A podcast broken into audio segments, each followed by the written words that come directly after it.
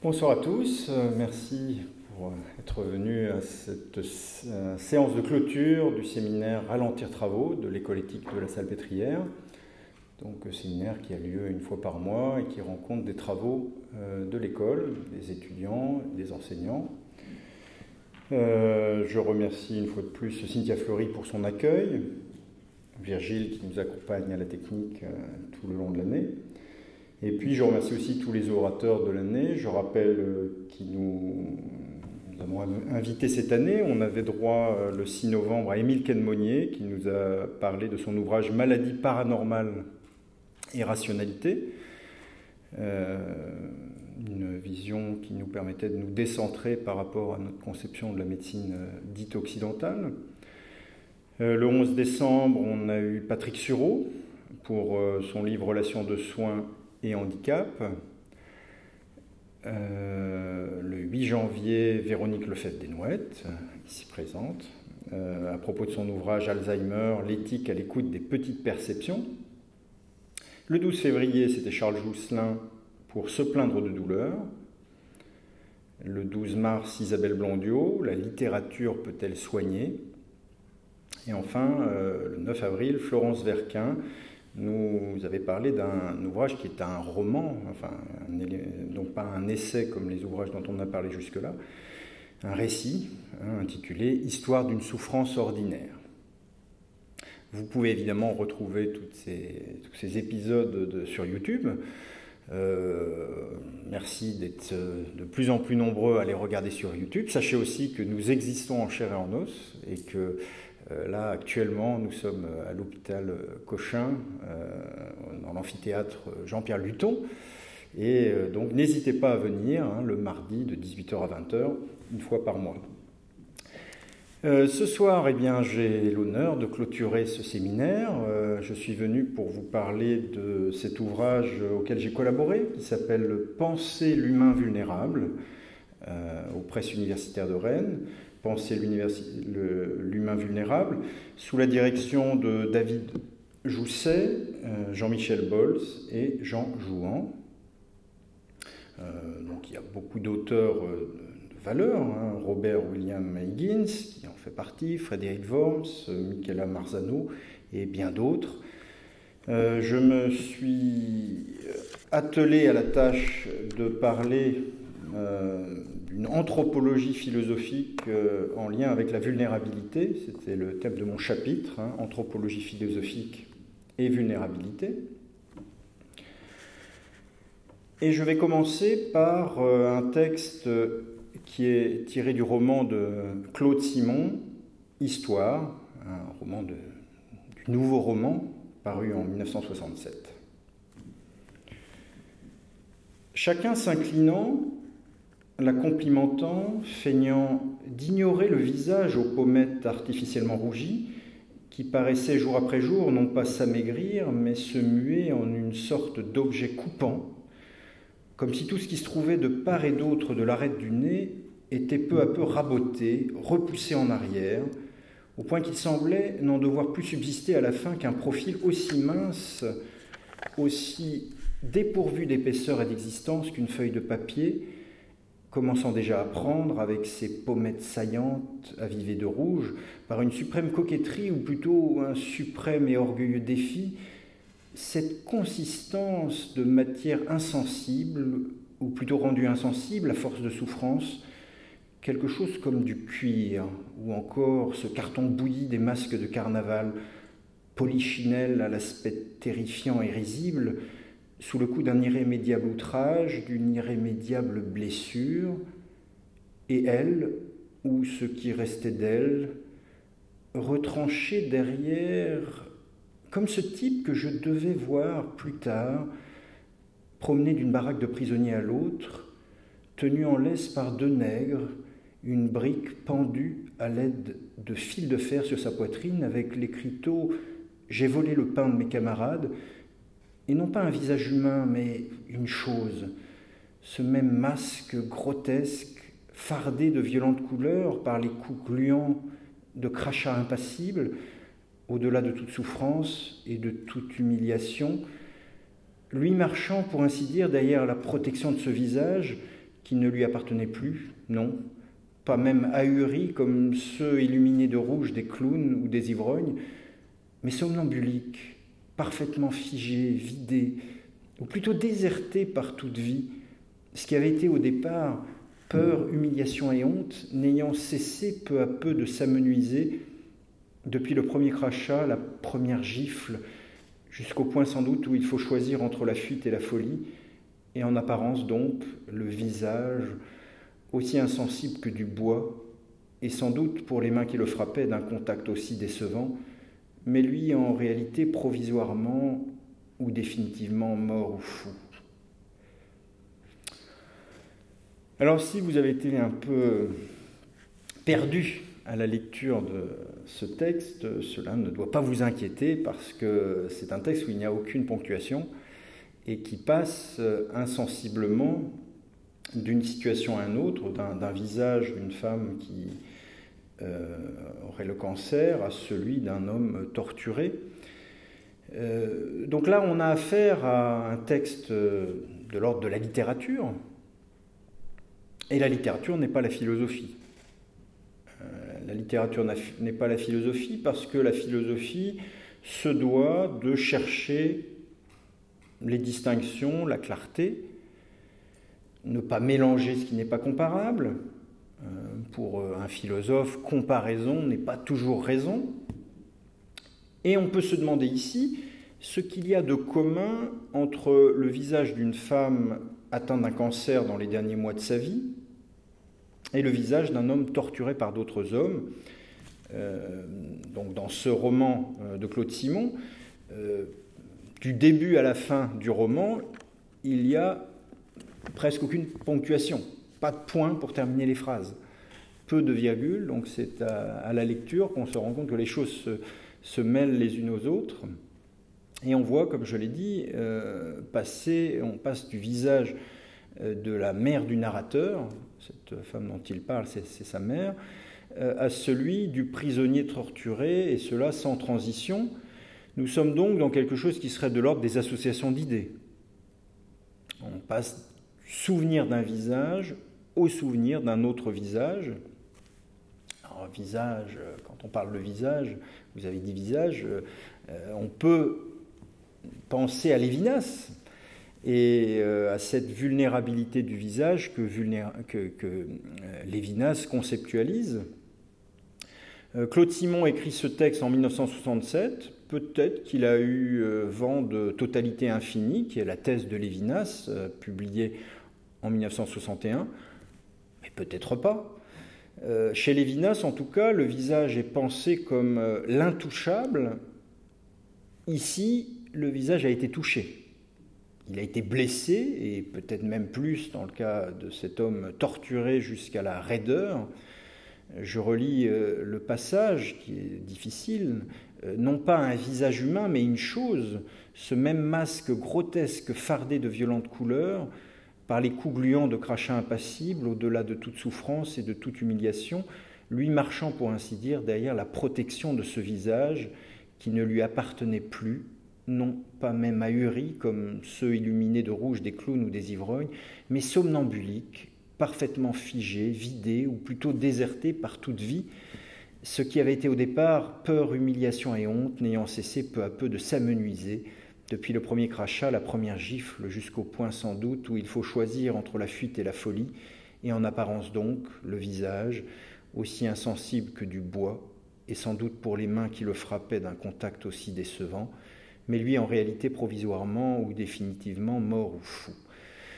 Euh, ce texte nous fait vraiment toucher du doigt la vulnérabilité du visage, et euh, par-delà celle-ci, la vulnérabilité spécifique de l'homme, euh, notre présent travail euh, voudrait se ranger sous la bannière de ce que l'on peut appeler une anthropologie philosophique. Il revendique en effet qu'il y a chez tout homme des invariants, euh, une figure qui, à défaut de se repérer comme une essence intemporelle, peut se repérer négativement quand est attaqué d'une manière ou d'une autre ce qui est fondamental à l'homme. Prendre au sérieux une anthropologie philosophique, c'est considérer que par-delà les relativismes, relativismes qui ont d'ordre culturel, il y aurait une forme de l'homme dont il faut prendre soin. Et là encore, nous rencontrons la vulnérabilité humaine. On se rappelle qu'étymologiquement, vulnérabilité nous vient de vulnus vulneris en latin, qui veut dire la blessure. Et là, on peut s'interroger, est-ce que nous parlons d'une personne susceptible d'être blessée et qui ne l'est pas encore, ou d'une personne déjà blessée par la vie? On peut se poser la même question euh, avec euh, le vocable de fragilité, où il y a des analogies. La personne fragile sera celle qui arrive à un âge ou à une situation physique où elle sera davantage susceptible d'un accident définitivement invalidant. De la même façon, la personne vulnérable serait dans une situation où elle est davantage que les autres susceptible d'être blessée. Commençons avec le concept, on va avoir quelques gros mots puisqu'on fait de la philosophie, on va parler du concept de vulnérabilité ontologique. Vulnérabilité ontologique de l'homme, c'est-à-dire qui est constitutive de l'homme, ce qui est une autre manière de dire que l'homme est susceptible d'être blessé comme aucun autre animal ne pourrait l'être. Première partie, donc, vulnérabilité ontologique de l'homme.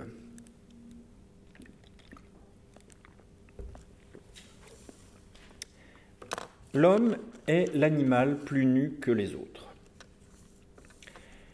Les médias auraient au fait de considérer, et d'autant plus dans la période actuelle, de considérer que nombre de bêtes appartiennent à des espèces bien plus vulnérables que celles de l'homme. Ce sont les espèces que l'on dit en voie de disparition. Et l'homme appartiendrait à l'espèce qui a la maîtrise de leur destinée. La destinée des baleines, la destinée du thon, la destinée de l'éléphant, etc. Mais il s'agit ici de bien distinguer entre une vulnérabilité empirique, issue de rapports de force contingents, qui fait qu'effectivement, une espèce animale peut disparaître bien avant celle de l'homme. Donc de rapports de force contingents et euh, une vulnérabilité empirique et une vulnérabilité ontologique. Ontologique, c'est-à-dire qui constitue intrinsèquement cette espèce. L'homme est l'animal qui n'a pas de carapace naturelle rappeler le mythe euh, raconté par Protagoras dans un dialogue du même nom écrit par Platon. Vous avez un, personnage qui est Épiméthée et qui a reçu la charge de distribuer aux animaux qui viennent d'être créés par les dieux des qualités pour qu'ils puissent survivre. Je lis Platon, donc le Protagoras. Il dotait, c'est-à-dire il dotait les uns de force sans vitesse et donnait la vitesse aux plus faibles. Il armait les uns, et pour ceux qu'il dotait d'une nature sans armes, il leur ménageait une autre capacité de survie. Il les recouvrit de pelage dense et de peau épaisse, protection suffisante pour l'hiver. Mais le problème d'Épiméthée, c'est qu'il a dépensé sans compter les qualités qui, euh, qui étaient à distribuer. Et donc restait encore la race humaine qui n'avait rien reçu. Prométhée, qui est le frère d'Épiméthée, arrive pour inspecter la répartition et il voit tous les vivants harmonieusement pourvus en tout, mais l'homme nu, sans chaussures, sans couverture, sans armes. Alors bien sûr, le mythe euh, va nous préciser qu'en compensation, Prométhée va essayer de rattraper l'erreur de son frère et qu'il obtiendra pour l'homme le savoir technique ainsi que le feu, ce qui engendrera ensuite le, la punition euh, de Zeus euh, qui fera que Prométhée euh, est un, traître qui a donné le feu aux hommes ainsi que le savoir technique. Mais restons sur la base de l'histoire qui nous dit que l'homme est décrit comme nu, plus nu que le moindre animal. L'homme est pensé ontologiquement comme un être vulnérable, un être qui, contrairement à la bête, a conscience d'avoir à mourir un jour pourra nous raconter beaucoup de choses sur les animaux, mais cette conscience relativement claire qui nous vient d'avoir à mourir un jour n'est pas l'apanage de ces espèces animales qui ont qui ont bien le droit d'exister également, mais euh, il y a une distinction à faire ici. Et donc, euh, c'est en cela qu'il y a une spécificité, une vulnérabilité particulière de l'homme. Un être qui a conscience d'avoir à mourir un jour, et deuxièmement, un homme qui doit se poser la question du sens de son existence. Un escargot ne se pose pas la question du sens de son existence, ça lui retire des soucis le soir avant de s'endormir. L'identité de tout homme, au contraire, est une construction difficile qui est toujours susceptible de remise en question.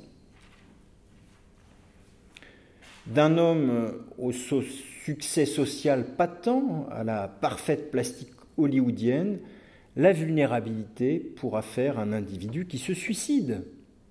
Et on ne voit pas ça chez les bêtes. Il n'y a pas de Romy Schneider chez les antilopes. Donc, vulnérabilité ontologique de l'homme. Le visage de l'homme comme concept de sa vulnérabilité. Là, on va retrouver Lévinas, donc en 1961, avec Totalité et Infini. Lévinas va déployer ce concept du visage.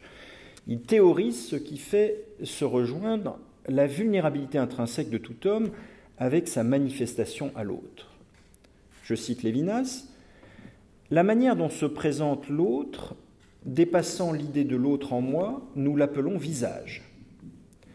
Cette façon ne consiste pas à figurer comme thème sous, mon regard, à s'étaler comme un ensemble de qualités formant une image. Le visage d'autrui détruit à tout moment et déborde l'image plastique qu'il me laisse. Il ne se manifeste pas par ses qualités, il s'exprime le visage, contre l'ontologie contemporaine, apporte une notion de vérité qui est une expression. Voilà, insistance de euh, Lévinas sur euh, quelque chose qui n'est pas théorisable, mais qui s'exprime. Ce que Lévinas appelle le visage ne se réduit pas aux caractéristiques simplement physiques d'un visage humain. Caractéristiques que l'on pourrait décomposer médicalement, dans le cadre d'une science cognitive, le visage, pour Lévinas, en, en termes de concept, c'est avant tout cela la source du sens. C'est par le visage que je fais sens à autrui. Mais c'est aussi par le visage que je donne prise à autrui, que je ne peux pas me cacher, que je suis fondamentalement nu, vulnérable. Je continue avec Lévinas. Il y a d'abord la droiture même du visage. Alors là, c'est dans euh, Éthique et Infini. Hein. Distinguez bien Totalité et Infini, qui est l'ouvrage, un des ouvrages majeurs de Lévinas, 1961, euh, et Éthique et Infini, qui est un petit ouvrage d'échange radiophonique, hein, un dialogue avec Philippe Nemo, qui est très accessible, mais qui n'est pas euh, l'œuvre euh, Totalité infinie. Donc éthique et infinie, et dans éthique et infinie, je reprends Lévinas, il y a d'abord la droiture même du visage, son exposition droite, sans défense. La peau du visage est celle qui reste la plus nue, la plus dénuée, la plus nue bien que d'une nudité décente. La plus dénuée aussi, il y a dans le visage une pauvreté essentielle, la preuve en est qu'on essaie de masquer cette pauvreté en se donnant des pauses, une contenance. Le visage est exposé, menacé, comme nous invitant à un acte de violence. En même temps, le visage est ce qui nous interdit de tuer.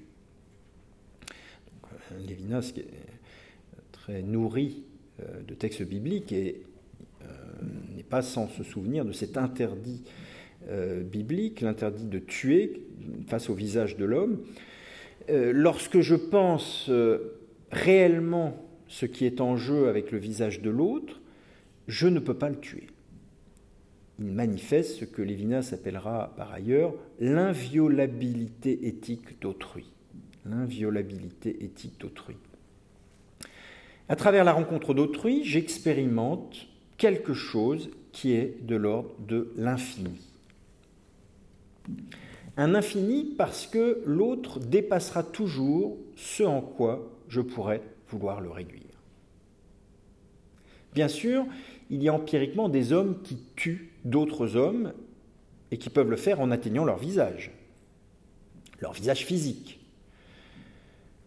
Le texte de Claude Simon, que j'ai lu en introduction, évoque bien, dans sa seconde partie, un prisonnier dont le visage a subi les derniers outrages.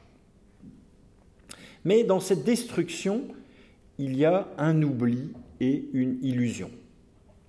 Oubli de ce que représente réellement autrui, cette présence inattendue d'un infini au cœur même de ma vie, et illusion car je crois pouvoir contenir définitivement autrui par mon pouvoir, alors qu'il m'échappera toujours dans son altérité, et que le meurtrier ne se retrouvera qu'avec une enveloppe corporelle décevante.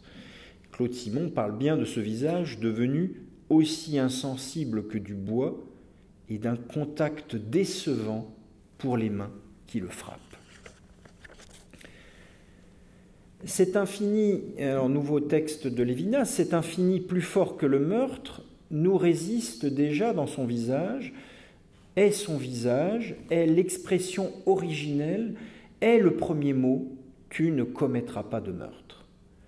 L'infini paralyse le pouvoir par sa résistance infinie au meurtre, qui, dure et insurmontable, lui dans le visage d'autrui, dans la nudité totale de ses yeux, sans défense, dans la nudité de l'ouverture absolue du transcendant. Il y a là, une relation non pas avec une résistance très grande, mais avec quelque chose d'absolument autre, la résistance de ce qui n'a pas de résistance, la résistance éthique. Donc au cœur de euh, cette vulnérabilité du visage, euh, Lévinas découvre euh, l'amorce de l'éthique l'interdit éthique que manifeste le visage d'autrui repose sur le paradoxe de la plus grande nudité, de la plus grande vulnérabilité qui se renverse en la mise en question de toute puissance possible, qui se renverse en la mise en question de mon pouvoir de pouvoir, dirait Lévinas. Je suis remis en question dans mon être de pure jouissance qui ne semble plus me satisfaire comme fondement autrui est entré dans ma vie, comme par effraction, et plus rien ne sera comme avant. Lévinas nous le dit encore, l'infini se présente comme visage dans la résistance éthique qui paralyse mes pouvoirs et se lève dur et absolu du fond des yeux, sans défense, dans sa dignité et sa misère. La compréhension de cette misère et de cette fin instaure la proximité même de l'autre. La proximité de l'autre est donc quand même possible et son besoin devient ma loi. Avant de poursuivre par des illustrations de vulnérabilité spécifiques que sont le handicap, euh, l'avancée en âge, nous allons euh, passer à l'exploration d'une distinction lexicale et conceptuelle entre les termes de vulnérabilité et de fragilité. Deuxième partie, fragilité ou vulnérabilité.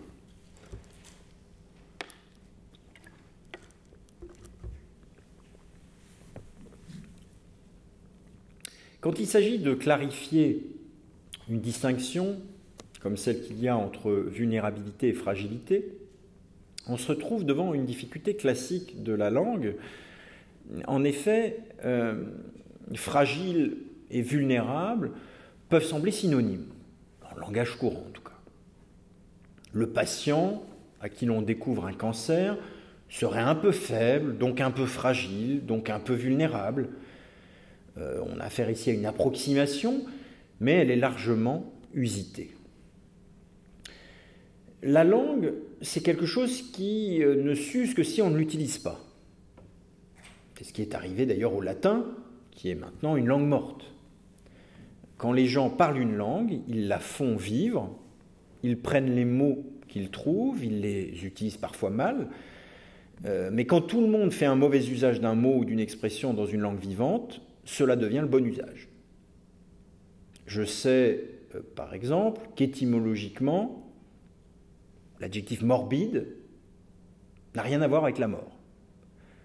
Euh, étymologiquement, ça vient de morbus en latin, qui veut dire la maladie. Mais comme tout le monde l'emploie comme synonyme de macabre, quand il y a un contexte de, de mort-vivant, on dira Ah, c'est morbide. Quand on verra une scène avec des cadavres, on dira Ah, c'est morbide. Eh bien, le fait que les gens l'utilisent bah, est avalisé progressivement dans la langue. Donc euh, les érudits pourront dire Ah non, mais attention, euh, morbide, ça ne veut pas dire euh, macabre, ça veut dire maladif, si on est précis par rapport à l'étymologie.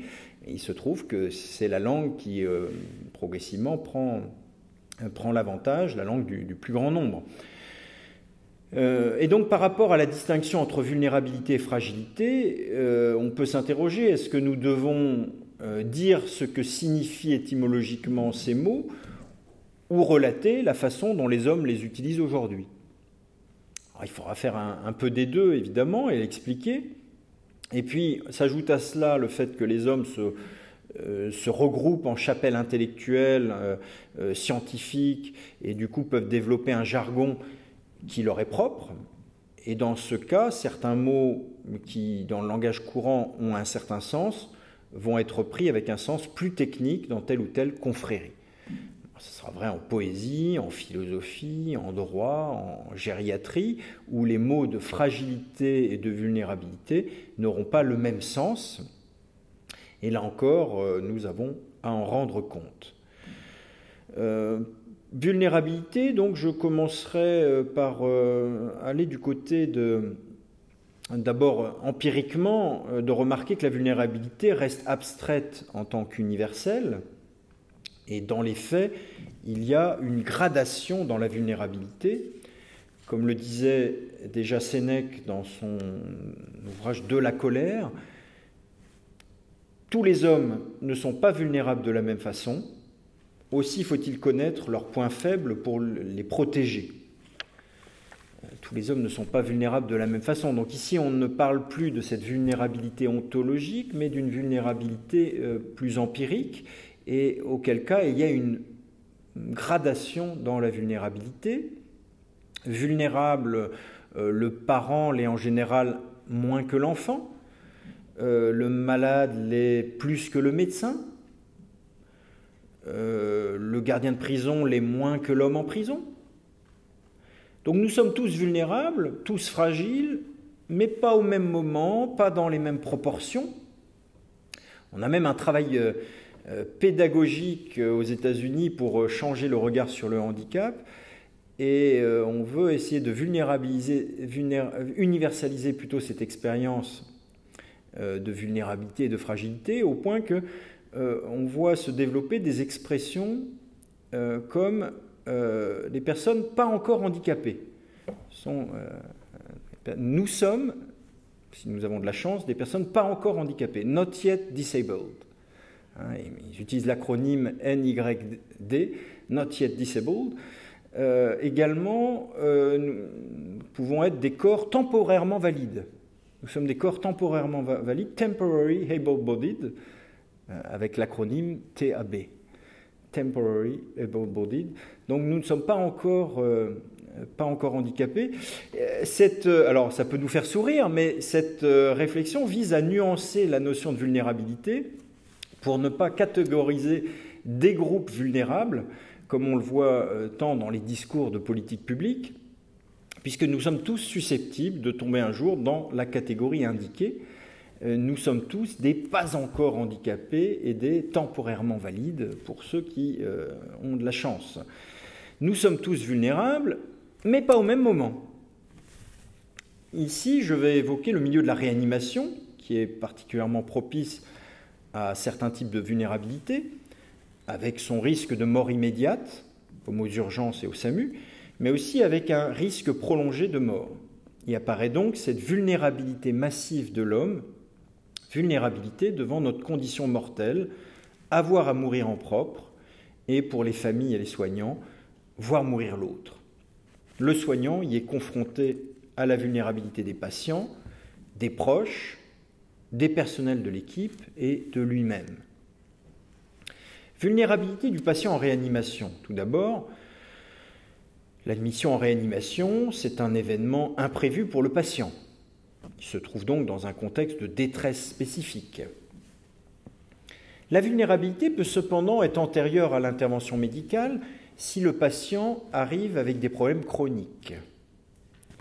Mais elle peut aussi lui être liée dans le cas des maladies nosocomiales, maladies donc contractées euh, en ayant fait un séjour à l'hôpital, euh, dans le cas de l'exploration du corps par des méthodes invasives, euh, dans le cas d'une récupération post-opératoire qui se fait mal, les méthodes de suppléance des défaillances vitales, la ventilation mécanique, l'épuration extra-rénale, sont une atteinte à l'intégrité physique du patient et ont pour effet une agression du corps, source de complications et d'effets secondaires. L'affaiblissement des défenses immunitaires augmente la vulnérabilité aux maladies nosocomiales dont je viens de parler. Le respirateur ou le rein artificiel, ce sont déjà des, atteintes impressionnantes à la vie normale et le réanimateur euh, ne doit pas l'oublier. Le moral est sévèrement atteint. La vulnérabilité peut être liée à des données psychologiques, atteinte de l'intime, le simple examen clinique, l'imagerie médicale, l'angoisse de la mort, une solitude devant la difficulté à communiquer, même quand les proches viennent, parce que cette difficulté peut apparaître avec l'intubation. Il y a une vulnérabilité devant l'incontinence nouvelle ou révélée d'un patient âgé, inquiétude également à envisager la sortie du service de réanimation. Des décisions graves peuvent être prises pour le patient quand il n'est pas capable de les prendre, quand il n'est pas capable de les accepter, par perte de sa capacité de discernement, euh, une situation de coma. Euh, donc là, on peut avoir une vulnérabilité juridique. Ne plus être un soi auteur de ces actes, c'est une vulnérabilité qui, dans le champ du juridique, amène à être un majeur protégé sous tutelle ou curatelle. Éthiquement, il est demandé aux soignants de ne pas profiter de cette situation de vulnérabilité pour imposer aux patients un traitement qu'il aurait refusé autrement. Il faut prendre le temps qu'ils comprennent les enjeux. Vulnérabilité des proches. C'est une autre vulnérabilité qui s'invite en réanimation, celle de la famille, des proches. Ils vivent éventuellement le choc d'avoir envisagé la mort de leurs proches devenus patients avec l'incertitude de l'issue qui augmente la vulnérabilité psychologique de l'entourage.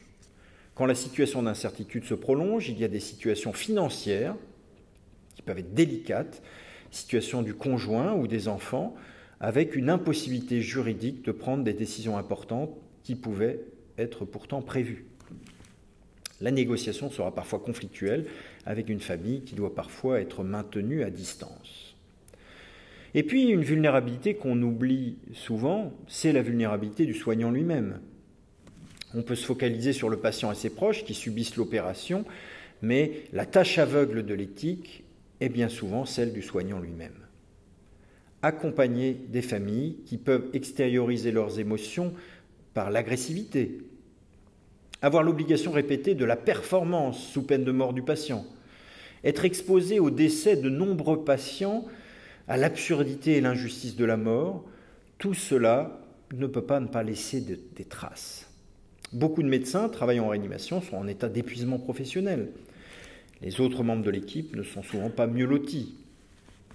Et ici, une circulation de la parole avec une vraie écoute sont indispensables, mais ce n'est pas toujours dans les habitudes d'un service. Nous avons commencé avec le vocable de vulnérabilité, notamment dans ce cas de la réanimation, mais qu'en est-il de la fragilité? On l'a dit, dans le langage courant, ils sont souvent pris pour synonymes. Nous allons voir, notamment en gériatrie, un usage spécifique du mot fragilité. Donc deuxième point, tous fragiles, le concept de fragilité gériatrique. Mais avant d'en arriver à ce concept de fragilité gériatrique, intéressons-nous encore à la langue, à l'histoire de la langue. Euh, le terme de fragilité n'existe pas comme tel dans la langue grecque. Euh, on y trouve la faiblesse, euh, mais ce sont les latins qui introduisent ce concept. La fragilité apparaît chez les latins comme possibilité de se briser. Possibilité de se briser, parfois d'un coup, de manière imprévisible. On va voir cette thématique de la fêlure invisible dans des textes de Saint Augustin.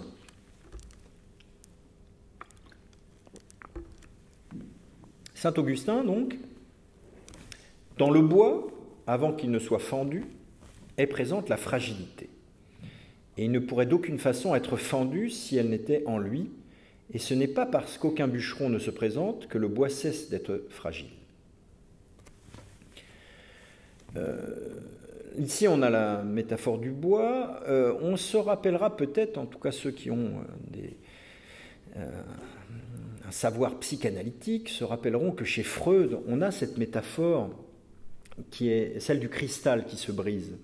Hein, c'est dans sa nouvelle suite des conférences d'introduction à la psychanalyse, la 31e, qui traite de la décomposition de la personnalité psychique. Il parle de la tripartition euh, du moi, du ça et du surmoi.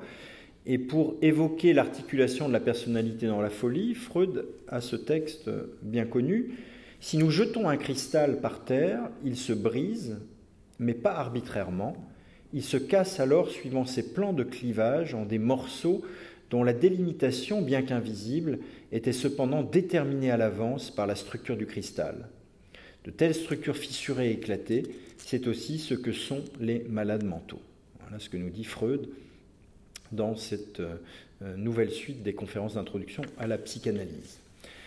Si on reprend avec euh, Saint Augustin, euh, on a non pas un cristal, mais un vase, un vase en verre, et Saint Augustin remarque qu'il était fragile, que le vase en verre est fragile, mais moins qu'un être humain.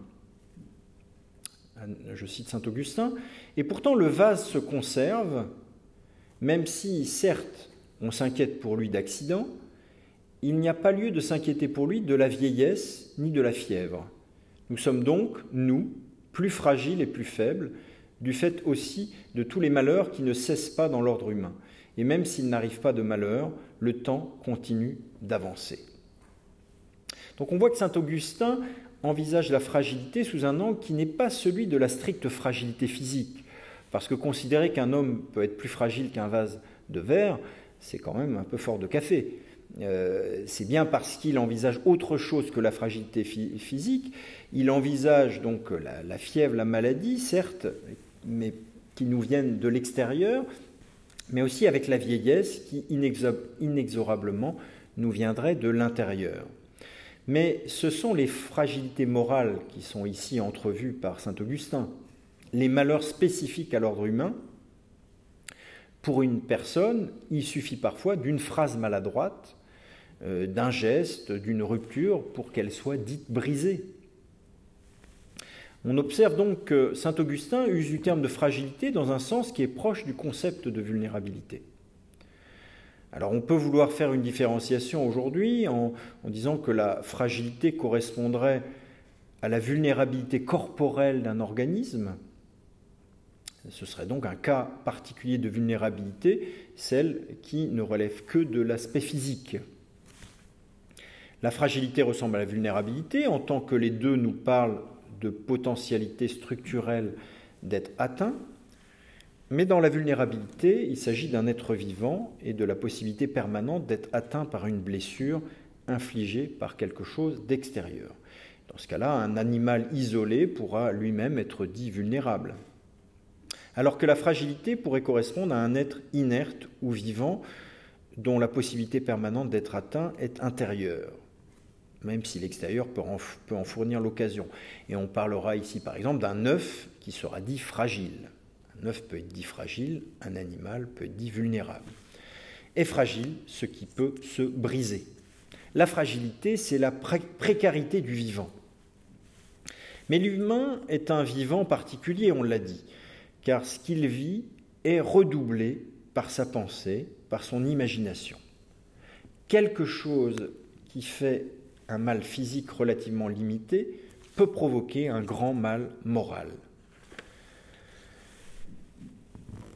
Mais euh, passons maintenant euh, à, ce concept de gériatrique de, de fragilité. Concept gériatrique de fragilité Euh, ce terme de fragilité, c'est un concept proposé par la gériatrie américaine dans les années 80. On a parlé des personnes fragiles, en anglais frail elderly, remarquez déjà l'euphonie du terme, dans frail, on sent comme une feuille un peu racornie dans laquelle le vent soufflerait, frail euh, elderly, les, personnes fragiles. Et donc dans les années 80, on parlait des personnes ayant euh, ici des incapacités. Et c'est dans un second temps que l'on a commencé à aller en amont de ces situations pour parler de personnes qui n'ont pas encore d'incapacité, mais que l'on suspecte de pouvoir en déclarer facilement. La personne fragile sera celle qui arrive à un âge ou à une situation physique où elle sera davantage susceptible d'un accident définitivement invalidant. Il y a risque d'épuisement de ses ressources vives, une fragilisation temporaire serait mesurable, fragilité est entendue ici comme risque de perdre son intégrité. L'état de fragilité affecterait la résilience d'une personne à préserver un équilibre avec son environnement ou à le rétablir suite euh, à des événements perturbateurs. La personne fragile est définie comme personne en équilibre médico-social, un équilibre médico-social qui est précaire, équilibre qui peut être rompu par tout événement inattendu, que ce soit un événement physique ou moral. L'isolement géographique peut faire basculer la situation, exemple d'une femme qui perd son mari alors qu'il était le seul conducteur du couple. Un isolement social, ça peut être aussi une surdité non appareillée. De ce fait, la politique publique s'est donnée comme objectif majeur la prévention des pertes d'autonomie. Sur la plaquette d'un congrès parisien international de gériatrie sur la fragilité du sujet âgé, il est dit que l'évaluation de la fragilité permet de cibler une population âgée à risque de dépendance. Cette population doit bénéficier d'actions préventives. L'intervention gérontologique, pour être efficace, doit être ciblée, forte et prolongée. Elle doit se faire avant l'événement aigu, médical ou de vie, risquant de déstabiliser les réserves du sujet fragile. Lorsque celui-ci survient néanmoins, il importe de réagir vite avant l'apparition du seuil d'incapacité. Encore de nos jours, le développement récent des travaux de recherche sur la fragilité ne se sont pas traduits en pratique clinique. Alors j'aimerais quand même avoir une lecture critique de ce concept euh, de fragilité gériatrique. Euh, on insiste avec l'OMS sur le maintien de l'autonomie. Mais en avant des coûts, des analyses coûts-bénéfices, de la réduction de la fragilité. On cherche à dépister la fragilité, à la contrer, à contrer la perte d'autonomie physique au sein des EHPAD. La prévention de la dépendance, hmm, prévenir le risque de déclin fonctionnel, repérer, il faut repérer les retraités fragiles, repérer les retraités fragiles, instituer un programme de marche rapide et de renforcement musculaire chez le sujet fragile en EHPAD, on ne peut pas ne pas comprendre qu'ici, en termes de part de marché, on a affaire à un jackpot gériatrique. Et je dirais qu'on a quelque chose comme un coup fourré à la Dr Knock. Je vous rappelle euh, cette pièce de théâtre euh, Dr Knock ou le triomphe de la médecine où Knock nous dit Vous me donnez un canton peuplé de quelques milliers d'individus neutres, indéterminés. Mon rôle, c'est de les déterminer, de les amener à l'existence médicale. Je les mets au lit et je regarde ce qui va pouvoir en sortir. Un tuberculeux, un névropathe, un artérioscléreux, ce qu'on voudra, mais quelqu'un, bon Dieu, quelqu'un. Rien ne m'agace comme cet être ni chair ni poisson que vous appelez un être bien portant. Alors il y aura après la fameuse répartie, tout homme bien portant est un malade qui s'ignore. Eh bien, avec l'invention gériatrique du concept de fragilité, une myriade de personnes qui paraissent en bonne santé relative sont révélées comme risquant de décompenser rapidement vers le groupe des personnes dépendantes. Donc on est face à un processus plutôt qu'un fait. Et les gériatres ont tenté de définir des grilles de fragilité permettant de prédire un risque d'aggravation de la santé vers la dépendance. Alors on comprend bien l'aspect bienveillant de, la chose. Hein. on veut prévenir plutôt que guérir, on veut préserver les capacités avant qu'elles ne soient perdues. Mais il y a dès lors une tendance à la prise en charge universelle en fonction de l'âge. Toute personne âgée deviendrait fragile, il deviendrait important de se focaliser sur les personnes classées dans les GIR 5 ou 6, euh, car sans mesure d'accompagnement, elles présenteraient le risque de basculer à brève échéance de l'autonomie vers la dépendance. D'où fleurissent alors des ateliers d'équilibre, des actions de prévention diverses et variées. Mais il y a le risque de considérer les personnes âgées comme une sorte de groupe euh, indistinct, euh, alors qu'encore une fois, à âge identique, les individus sont très différents. Je cite Alain Smag qui commente une étude quantitative sur la fragilité. La plupart des octogénaires sont fragiles, environ 80%, mais pour la moitié de ces derniers, la fragilité restera stable, voire régressera temporairement et ne conduira pas à la dépendance avant le décès. Ainsi, le prix à payer d'une longue vie n'est pas nécessairement celui d'une dépendance prolongée. La survenue du décès et de la dépendance est due de façon écrasante aux accidents de santé et non au vieillissement. Il est parfois utile de le rappeler aux décideurs. Alors je suis assez étonné devant cette euh, euh, manière de décrire la fragilité en disant que pour la moitié des personnes fragiles, la fragilité restera stable, voire régressera temporairement. Je ne comprends pas ce que ça veut dire qu'une fragilité qui reste stable ou qui régresse temporairement. Ça veut dire qu'en fait, ce sont des personnes qui ne tombent pas dans cette situation de prédiction qui est qu'ils doivent à un moment passer euh, dans, un, accident, un accident. Et donc je reste plutôt dubitatif devant ce pseudo-concept gériatrique de fragilité qui permet de dire qu'une fragilité reste stable, voire régresse, et ne se révèle jamais avant la mort. Et puis quand on en vient à dire qu'il y a de la fragilité chez des patients plus jeunes, euh, ça ressemble un peu à une qualité occulte. Euh, je termine avec un, petit élément supplémentaire pour montrer l'usage parfois bien anarchique des mots.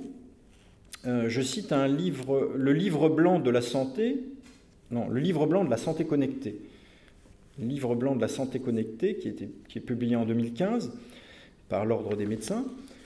Il est indiqué la télémédecine a pour objectif d'améliorer l'accessibilité à l'offre de soins, notamment dans les territoires fragiles. Alors là, on parle même plus de gens fragiles, on parle de territoire fragile. je ne comprends pas très bien comment euh, un objet inerte comme un territoire pourrait être fragile, sauf à imaginer qu'il s'effondre sur lui-même. Il y a là, euh, bon, évidemment, en littérature, on parle d'une métonymie, euh, une forme de la langue où l'on associe la partie au tout, où l'on fait, en l'occurrence, le lien entre les habitants et un, un lieu. Donc il s'agit de territoires où le vieillissement de la population est dit important et où les habitants seraient davantage fragiles que sur d'autres territoires. Mais on est quand même spectateur ici d'un usage anarchique du terme de fragilité. Euh, je l'ai dit, euh, vulnérabilité, fragilité sont des termes euh, qui peuvent être ambivalents selon le, domaine où on les emploie, et on pourrait s'interroger du droit de l'aspect juridique. Qu'en est-il en termes juridiques? Eh bien, on observera que ni le terme vulnérable, ni celui de fragile ne sont définis en, droit français. Euh, on comprend en lisant les textes juridiques que la fragilité est pensée comme symptôme d'une vulnérabilité et rejoint la question juridique centrale en droit français du consentement. Donc on ne définira pas en droit la personne vulnérable ou fragile, mais on définit la personne protégée. Alors ça oui, dans le texte juridique, on parle de la personne protégée. Et il est dit dans le Code civil, article 425, qu'est-ce que c'est qu'une euh, personne protégée? C'est toute personne dans l'impossibilité de pourvoir seule à ses intérêts en raison d'une altération médicalement constatée, soit de ses facultés mentales, soit de ses facultés corporelles, de nature à empêcher l'expression de sa volonté. Alors le diable est dans les détails, comme on sait, et Dieu aussi, hein, puisque Dieu n'est pas que chirurgien. ici, où, se trouve le détail Eh bien, c'est un médecin qui va constater l'altération qui définira la personne protégée. Il est dit dans le texte qu'une personne protégée, c'est une personne, euh, toute personne dans l'impossibilité de pourvoir seule à ses intérêts en raison d'une altération médicalement constatée.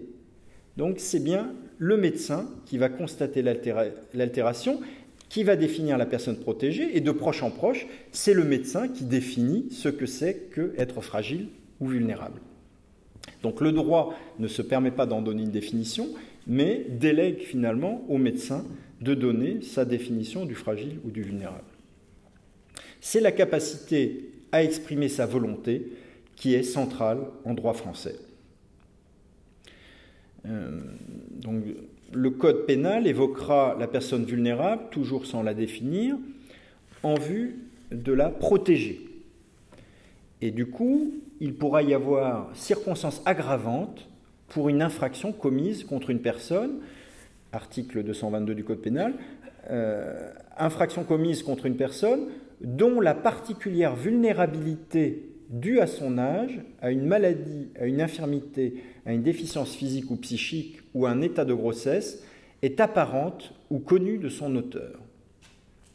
Donc on donne des éléments pour euh, qualifier un petit peu la vulnérabilité, euh, mais le terme de vulnérabilité n'a pas de définition en tant que tel.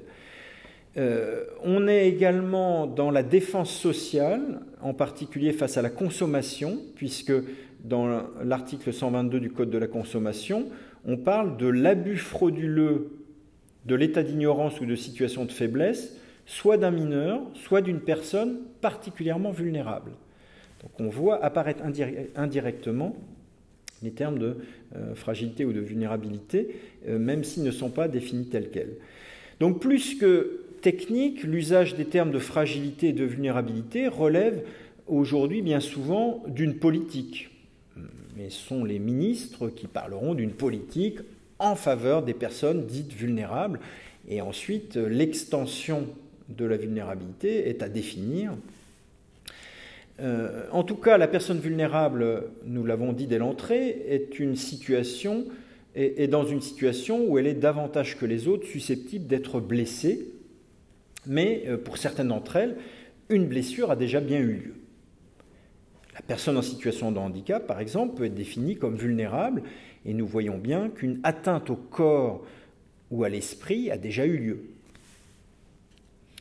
Euh, une blessure a été infligée, mais à cette blessure fondatrice, entre guillemets, peut se surajouter une blessure morale infligée par les autres hommes, et c'est cette seconde blessure que la société peut chercher à prévenir.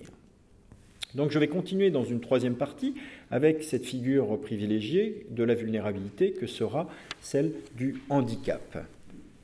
Donc troisième partie, vulnérabilité de la personne en situation de handicap.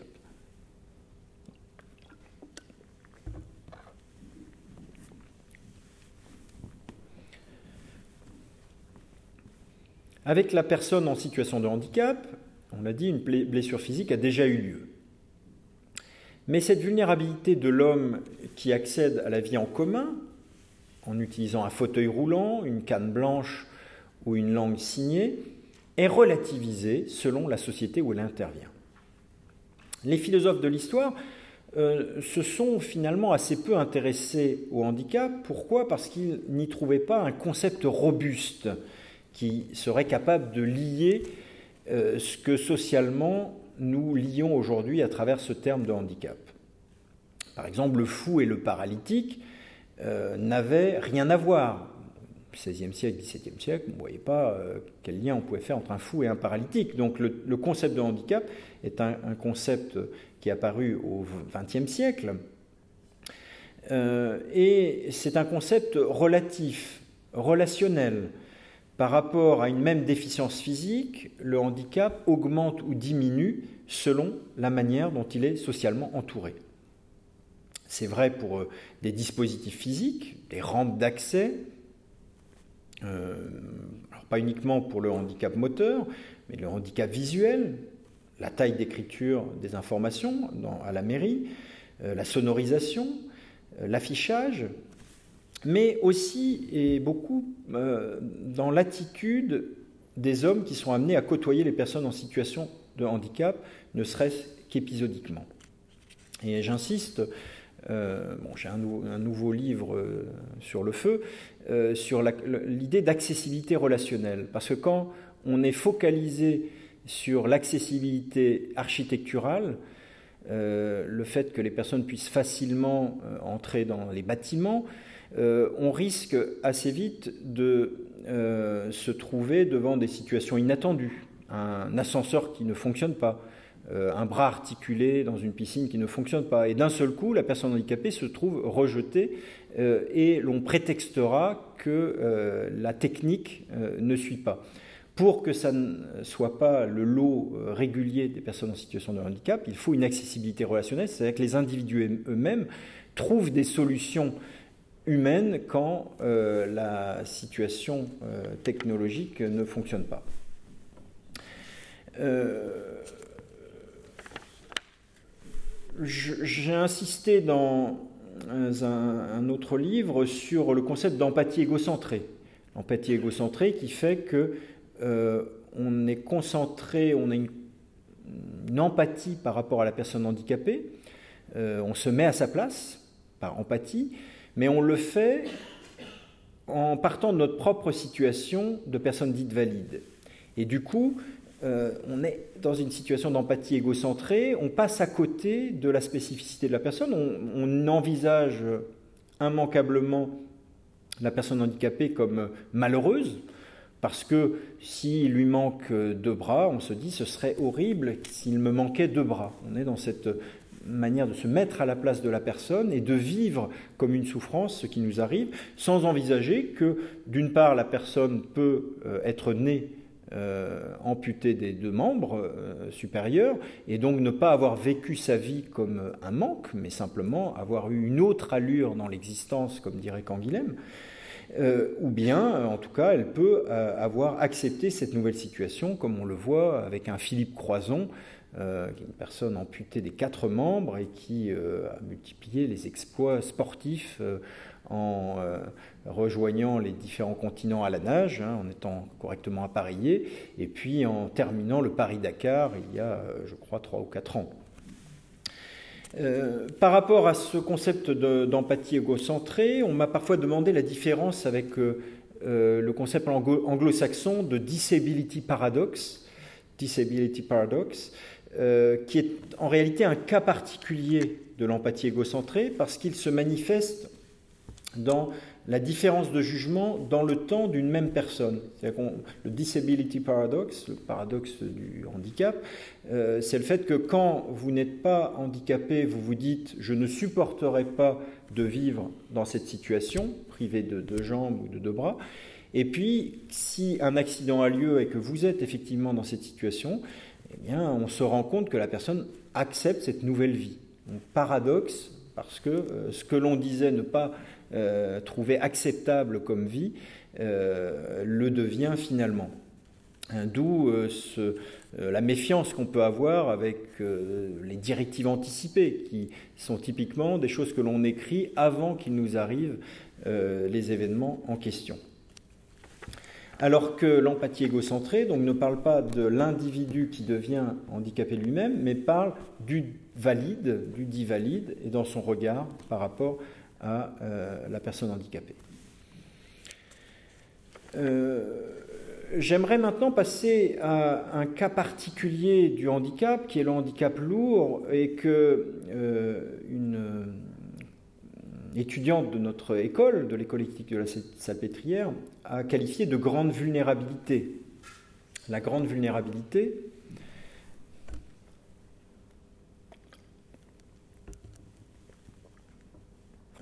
Donc il est philosophiquement entendu que l'homme est un être intrinsèquement vulnérable. On a parlé de cette vulnérabilité ontologique. Euh, mais cette vulnérabilité est celle euh, d'une espèce douée de logos. Et les questions liées au logos, liées au langage, au questionnement sur moi-même, sur soi-même, euh, sont des questionnements qui pourraient déjà sembler un luxe pour les personnes pour lesquelles la vulnérabilité est massive, permanente, touche euh, tant l'esprit que le corps, et dont les perspectives d'évolution ne peuvent qu'être mauvaises à plus ou moins long terme. C'est donc ce que euh, certains appellent la grande dépendance à autrui et que Sylvie Pendelet euh, a qualifié de grande vulnérabilité.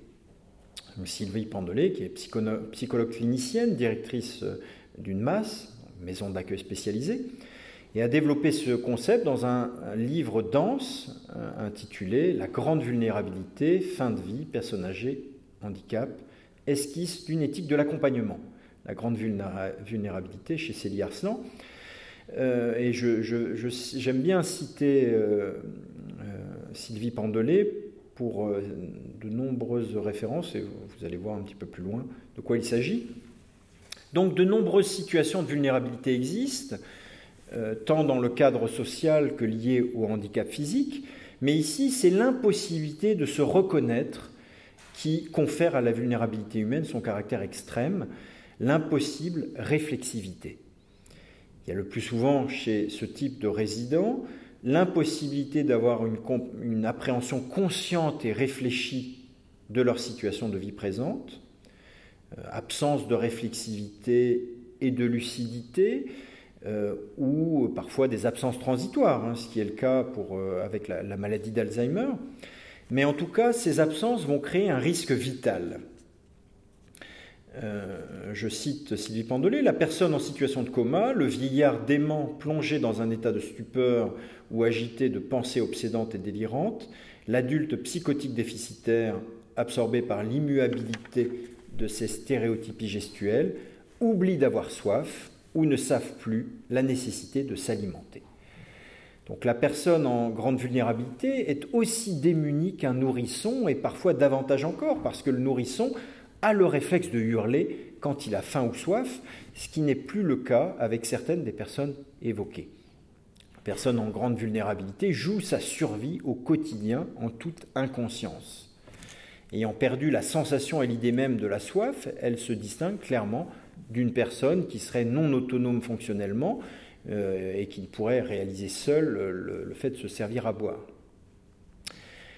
Euh, à ce risque vital que l'on évoque en premier euh, s'ajoute un risque qu'on pourra dire pour l'or ontologique à nouveau, un risque ontologique supplémentaire. ce qui est en effet en jeu ici n'est plus le simple assouvissement des besoins primaires, mais le risque que ces personnes en grande dépendance perdent un statut qui les fait encore appartenir à notre monde commun.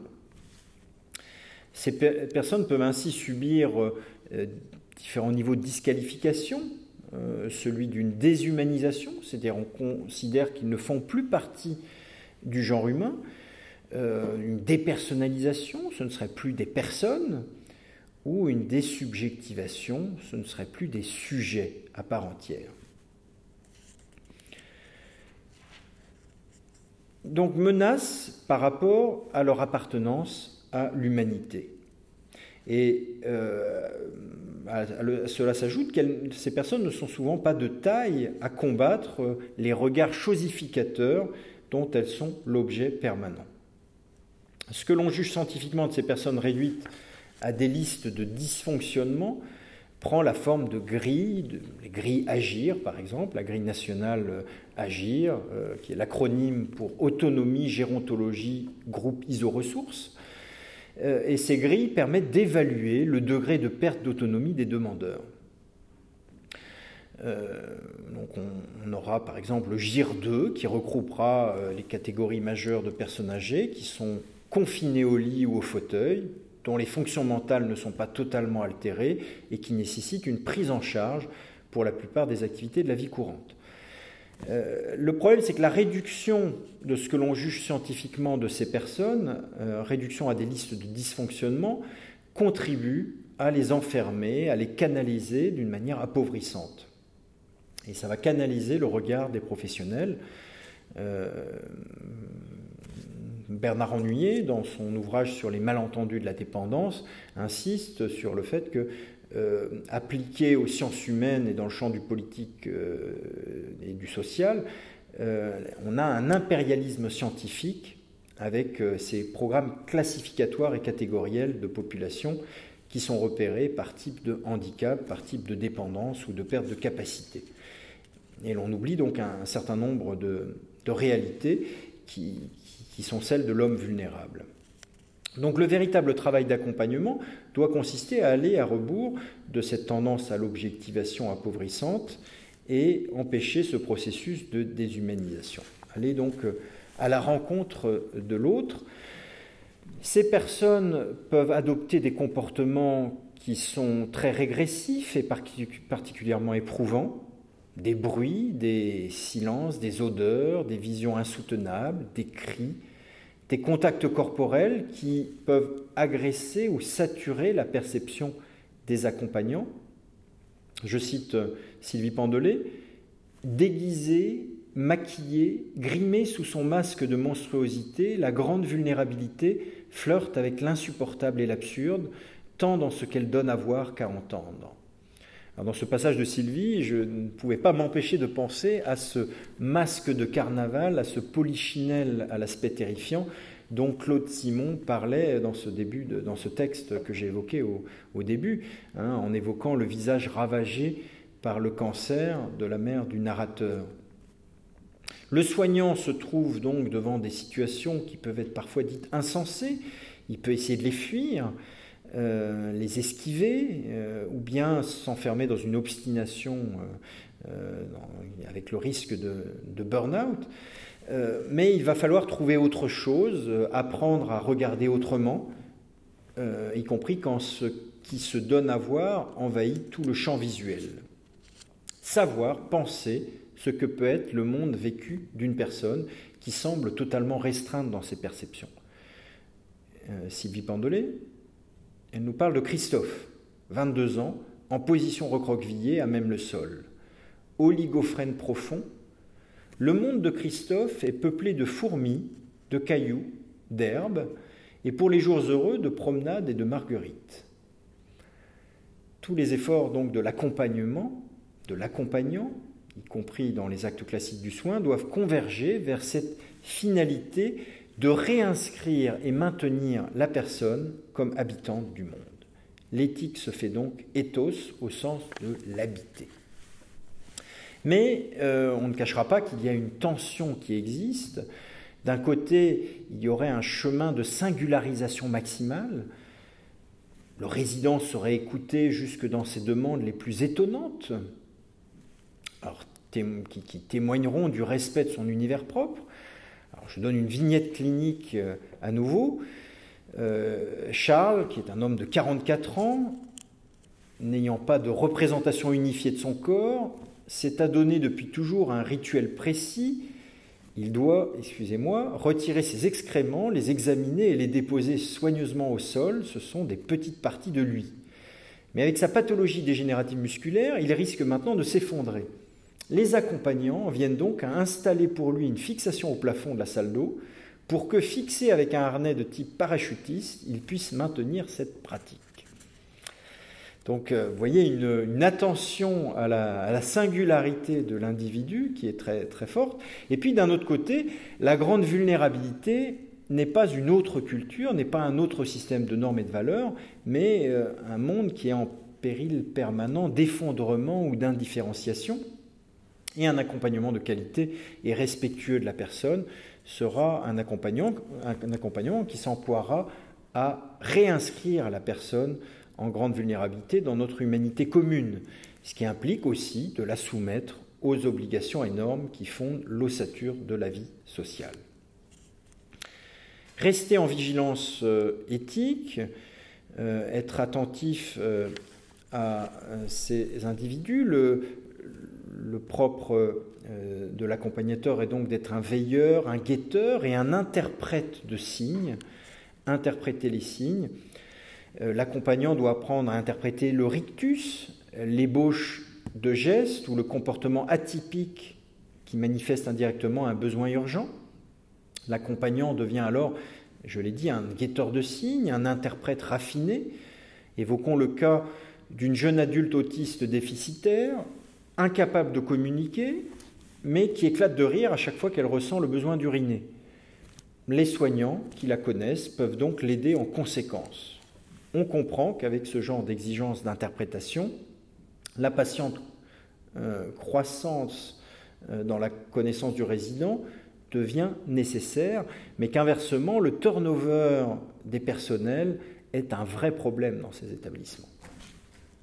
Veiller sur les besoins primaires, certes, mais aussi veiller sur les indices ténus qui peuvent maintenir l'inscription de la personne en grande vulnérabilité dans le monde des hommes. On se rappelle avec Ricoeur cette euh, importance de veiller à entretenir le pouvoir se raconter. Hein, on a ça dans le parcours de la reconnaissance de Ricoeur, insistant sur euh, maintenir chez l'individu le pouvoir se raconter. Euh, et ce pouvoir se raconter devra contrebalancer l'effacement identitaire par le rassemblement de tous les éléments biographiques que le sujet ne peut plus transmettre lui-même, donc faciliter l'affichage et la reconnaissance de sa filiation humaine. Par exemple, mettre dans sa chambre des photos de famille, des objets importants, des dates importantes à fêter, symboles de ses attaches antérieures ou actuelles. Avec Jean-Michel, par exemple, à son arrivée à la maison d'accueil spécialisée, Jean-Michel, adulte psychotique et déficitaire, sans langage et non autonome, a été installé dans une chambre spacieuse, confortable, bien équipée mais impersonnelle. Très rapidement, Jean-Michel a entrepris d'y retrouver ses repères, son espace intime et familier. Régulièrement les nuits, alors vous allez dire que je suis dans, dans la scatophilie, parce que régulièrement les nuits, il tapissait entièrement les murs de sa jolie chambre de Seyssel. Cela a duré plusieurs mois. Le temps nécessaire à l'équipe de professionnels pour analyser et comprendre la situation, enquêter auprès de ses proches pour mieux cerner ses goûts et ses habitudes, et enfin passer à l'action et décorer sa chambre d'une tapisserie murale reproduisant la bande dessinée de Tintin qu'il affectionnait tant. Du jour au lendemain, Jean-Michel a arrêté son activité nocturne. De temps en temps encore, il lui arrive de se figer devant les personnages de Tintin, Milou et autres professeurs tournesol et de sauter de joie pendant quelques minutes. Être attentif à la biographie d'un résident, si ténue soit-elle, peut donc amener à ce qu'il se sente mieux dans l'établissement. L'accompagnant visera à rendre l'étrange familier, à mettre du, du logos où il n'y en avait plus, à historiciser l'univers de la personne, pour elle, pour ses proches, et pour les professionnels qui l'entoureront mieux ainsi. Si la grande vulnérabilité représente ce que nous imaginons malgré tout comme ce qui ne nous atteindra pas, une autre vulnérabilité semble universelle, c'est celle de l'avancée en âge. Donc je passerai à cette cinquième et dernière partie sur la vulnérabilité de la personne avançant en âge.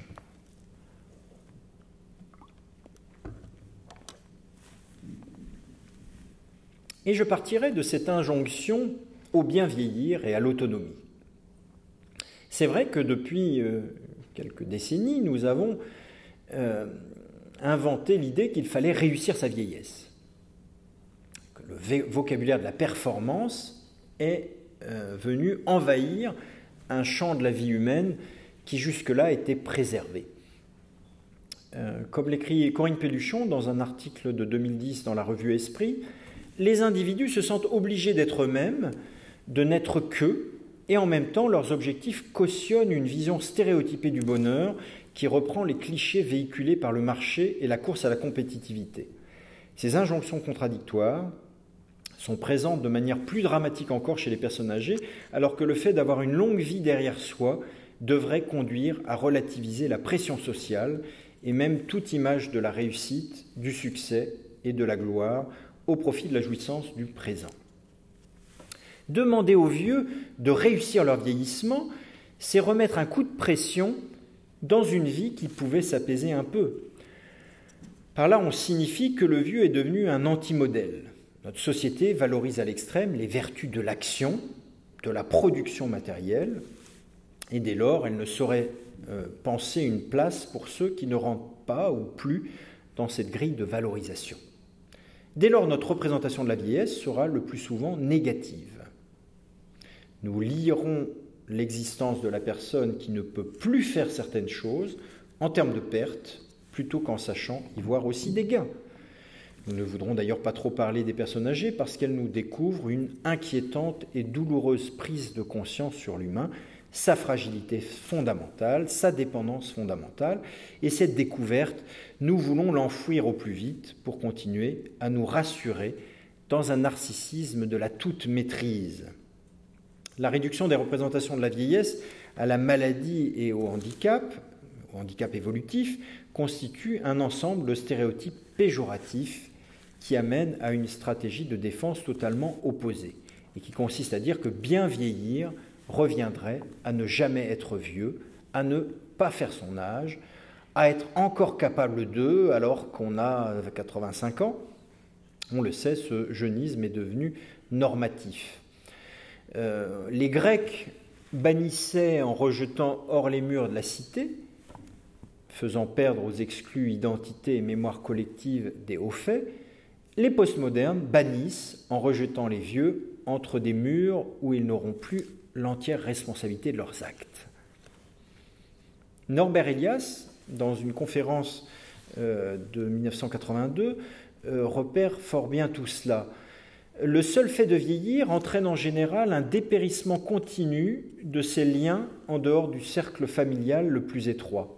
Si l'on accepte le cas des vieux couples mariés, l'admission dans une maison de retraite signifie en général non, seulement la rupture définitive des liens affectifs anciens, mais aussi la cohabitation avec des êtres qui ne sont liés à l'individu par aucune relation affective positive. Quand bien même les soins physiques prodigués par les médecins et le personnel soignant seraient excellents, ils ne peuvent empêcher le fait que couper des personnes âgées de la vie normale et les rassembler avec des inconnus signifie les condamner à la solitude. Aussi, nombre de maisons de retraite sont-elles des déserts de solitude. Donc, ce qui est repéré par Norbert Elias en 82 comme une violence qui est faite aux vieux, ça n'est pas une violence physique, ça n'est pas une maltraitance comme on, en parle parfois dans l'actualité, mais c'est la violence que représente un isolement.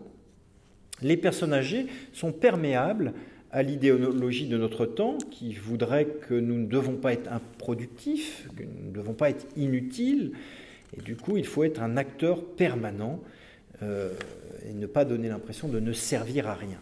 Donc réussir son vieillissement signifie que l'on met sur euh, les seules épaules de la personne le poids de sa fin de vie.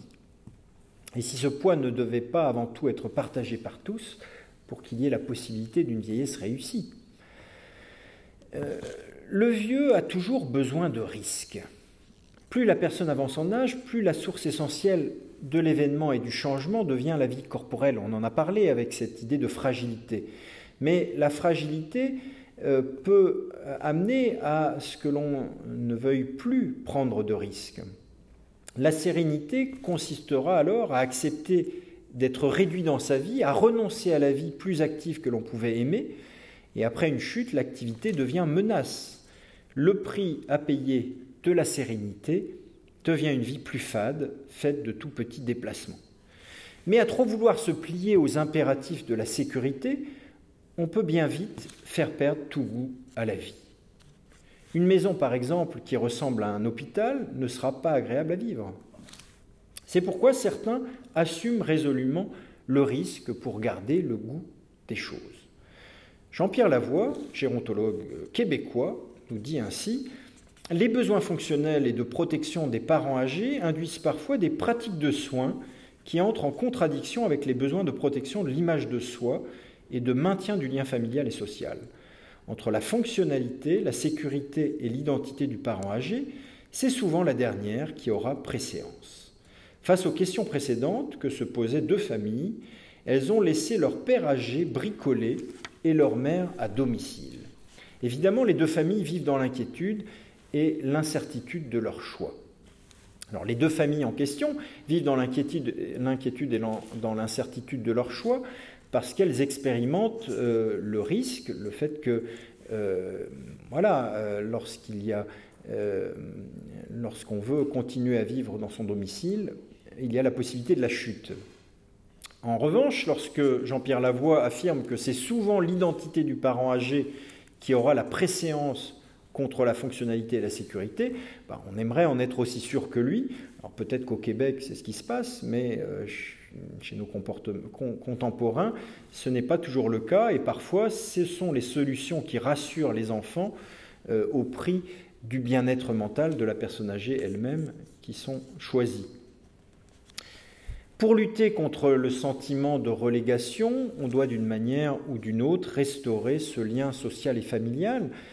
Quand les personnes âgées sont mises au contact d'enfants, elles se sentent beaucoup mieux, Norbert Elias, toujours dans ses conférences de 82-83, euh, voyait le lien à faire avec l'impression que notre vie a du sens ou n'a pas de sens. Dans la pratique sociale, on voit assez clairement le lien qui existe entre le sentiment que peut avoir une personne du sens de sa vie et la conscience du fait que cette vie a un sens pour d'autres, que les autres ont un sens pour cette vie. À ce niveau, du reste, on comprend habituellement sans trop de difficulté que des expressions comme une vie qui a du sens ou comme appliquée à une vie humaine pleine de sens, dénuée de sens, sont très étroitement liées à la signification de ce qu'un homme est ou fait pour les autres. Travailler à restaurer ces liens est une priorité plus urgente qu'une loi euh, qui euh, pourrait euh, proposer d'assister au suicide. Plutôt que de chercher à mourir dans la dignité, il faudrait euh, permettre aux vieux de vivre jusqu'au bout avec le sentiment de leur dignité. Et je termine toujours avec euh, euh, Norbert Elias. Les mourants ont plus que jamais besoin de sentir qu'ils n'ont pas perdu leur signification pour d'autres êtres humains. Il reste encore à trouver ce que les hommes peuvent faire pour permettre aux autres hommes de mourir plus facilement et paisiblement. L'amitié des survivants, le sentiment des mourants de ne pas être une gêne pénible pour les vivants, voilà qui en fait sans doute partie. J'arrive à ma conclusion. Nous avons vu avec le Protagoras de Platon que la vulnérabilité et ou la fragilité étaient consubstantielles à l'homme. On a parlé de vulnérabilité ontologique, on pourrait également parler de fragilité ontologique. Nous avons vu euh, la fragilité et la vulnérabilité se ressemblent. Ce sont des potentialité structurelle d'être atteint par quelque chose. Dans la vulnérabilité, il s'agit d'un être vivant et de la possibilité permanente d'être atteint par une blessure infligée par quelque chose d'extérieur. La fragilité peut correspondre, on l'a dit, à un être inerte ou vivant dont la possibilité permanente d'être atteint est intérieure, même si l'extérieur peut en fournir l'occasion. On a vu également que ni le terme vulnérable ni celui de fragile ne sont définis en droit français. La fragilité y est pensée comme symptôme d'une vulnérabilité et rejoint la question juridique du consentement. On définira donc la personne protégée, et je l'ai dit, plus que technique, l'usage des termes de fragilité et de vulnérabilité relève de choix politiques, bien souvent. Le terme de fragilité a été aussi préempté par la gériatrie avec les défauts théoriques que nous avons indiqués, c'est-à-dire l'illusion d'une maîtrise scientifique d'un avenir strictement prédictible et médicalisé des personnes âgées. L'acte de soin, d'une manière plus générale, induit un rapport à l'autre inégalitaire. Le clinicien, on s'en souvient, est celui qui vient au lit du malade euh, et pour ce faire, il, doit se pencher. À cette dissymétrie de l'homme debout devant l'homme couché s'ajoute la dissymétrie de l'homme qui sait, qui apporte face à cette autre réalité un savoir, et, cette autre réalité qui reçoit. La dissymétrie, euh, la dissymétrie crée ainsi la vulnérabilité de l'un et la possibilité de la maltraitance, de la violence. Si cette violence peut être physique, elle est surtout psychologique ou institutionnelle.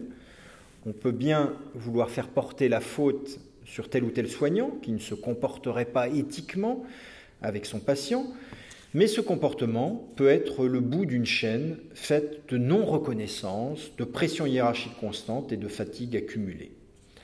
Aristote nous a appris il y a déjà 2400 ans que l'éthique est toujours adossée à une politique. L'individu ne peut pas grand-chose s'il ne trouve au sein d'une société, s'il ne trouve pas au sein de, la société euh, quelque chose qui valorise des comportements de bienveillance et euh, une société qui n'y consacre pas des moyens concrets. Pour répondre à la dévalorisation ambiante euh, des théories du CARE, Joan Tronto a proposé l'affirmation d'une dimension politique du CARE. Le but était de sortir de la défense d'une morale qui serait féminine, morale de la solitude, pour proposer une approche politique et sociale du CARE, ce qui suppose de prendre au sérieux les activités de service et toutes les institutions qui prennent en charge la grande vulnérabilité d'un patient. Je vous rappelle la définition que Joan Tronto proposait du CARE. Euh, qu'est-ce que c'est que le CARE C'est une activité générique qui comprend tout ce que nous faisons pour maintenir, perpétuer et réparer notre monde, de sorte que nous puissions y vivre aussi bien que possible.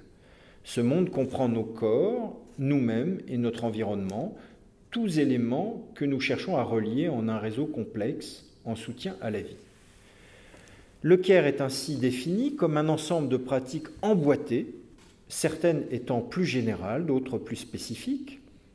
La pratique d'une forme particulière de la chirurgie fait par exemple partie de la pratique de la médecine qui appartient au domaine de la santé, qui à son niveau le plus général participe elle-même du care. Je cite encore Tonto, chacun de nous commence sa vie dans un état de complète dépendance et beaucoup d'entre nous feront à nouveau, d'une manière ou d'une autre, l'expérience de la dépendance au cours de leur vie et nous ne cessons de prendre soin de nous-mêmes. Le care correspond ainsi à la fois à une capacité d'agir et à une passivité. Il implique que l'on soit acteur, mais aussi objet des actes des autres. C'est l'ensemble des activités par lesquelles nous agissons pour organiser notre monde, de sorte que nous puissions y vivre aussi bien que possible. Tronto montre pourtant comment ceux qui prennent soin des autres et ceux qui sont dépendants du soin sont globalement considérés comme inaptes à une pleine appartenance à la société et comment nous devons cheminer pour changer ce type de regard.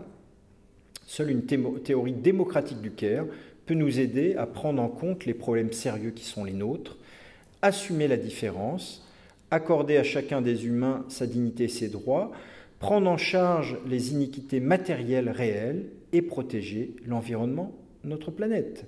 C'est ce qui rendra la vie de l'homme possible et en particulier en sa réalité d'être vulnérable. Voilà, je vous remercie.